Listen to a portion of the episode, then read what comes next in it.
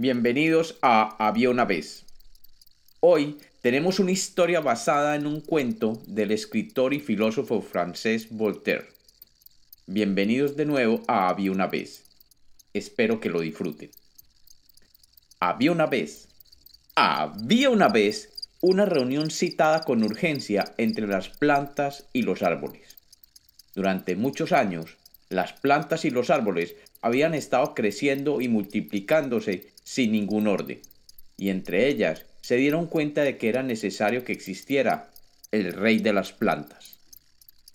Una vez reunidas en una enorme pradera, se pasó a leer el orden del día con la ayuda del papiro, que era reconocido por todos por su versatilidad para llevar registro de todo lo que sucedía.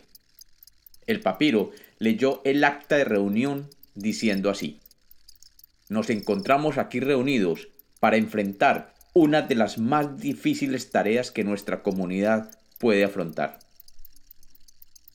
Debemos identificar y nombrar un rey entre nosotros, un líder al que le depositemos toda la confianza para que nos lleve adelante por los próximos años, un líder que sepa cómo gobernar.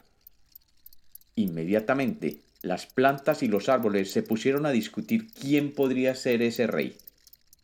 El primero que se identificó era el árbol del olivo. Este árbol era reconocido por su sabiduría y por vivir muchos y muchos años. Su tronco retorcido le permitía escapar a las más diversas circunstancias y acomodarse a los vientos cambiantes del tiempo. Una vez presentada su candidatura, el olivo, con voz parsimoniosa y profunda, rechazó el honor, ya que la producción de aceitunas era su principal misión en la vida, y millones de seres requerían de este producto.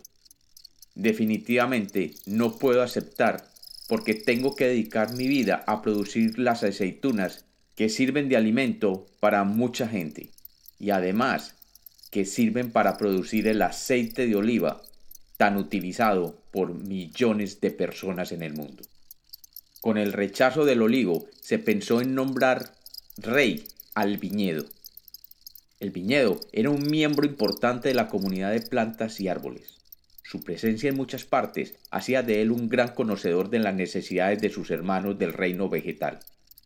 Cuando fue leída su candidatura, el viñedo mismo se plantó ante sus hermanos y les explicó que igual que su fiel compañero el olivo, él estaba encargado de producir las uvas que alimentaban gran parte de la población, y el vino que daba alivio a millones de personas. El viñedo no tenía tiempo para dedicarse a los menesteres de gobernar. Posteriormente, siguieron con el árbol del abedul, por su belleza y el poder curativo de sus hojas y tallos. Obviamente, el abedul se sintió honrado por la oferta, pero la declinó explicando que no podía aceptarse rey porque de él dependía muchos remedios caseros que eran usados por la población mundial, y dedicarse a gobernar lo llevaría a abandonar su propósito curativo. De pronto, entre la multitud, una planta gritó Yo propongo que sea el cardo que el cardo sea nombrado rey de las plantas y los árboles. ¿El cardo? repitió el papiro. Si todos sabemos que el cardo es un ser inútil y arrogante. De todos es conocido que con su pomposa vestimenta morada le encanta pavonearse por los campos, que no sirve para nada, que lo único que produce son espinas, y que su único objetivo en la vida es hacer daño. ¿Cómo es posible que se proponga como un rey entre nosotros? A lo que la planta que había gritado el nombre del cardo respondió, precisamente las características de un rey. Y todos los allí presentes comprendieron el mensaje, y de forma unánime aclamaron como rey de las plantas y los árboles a su majestad el cardo.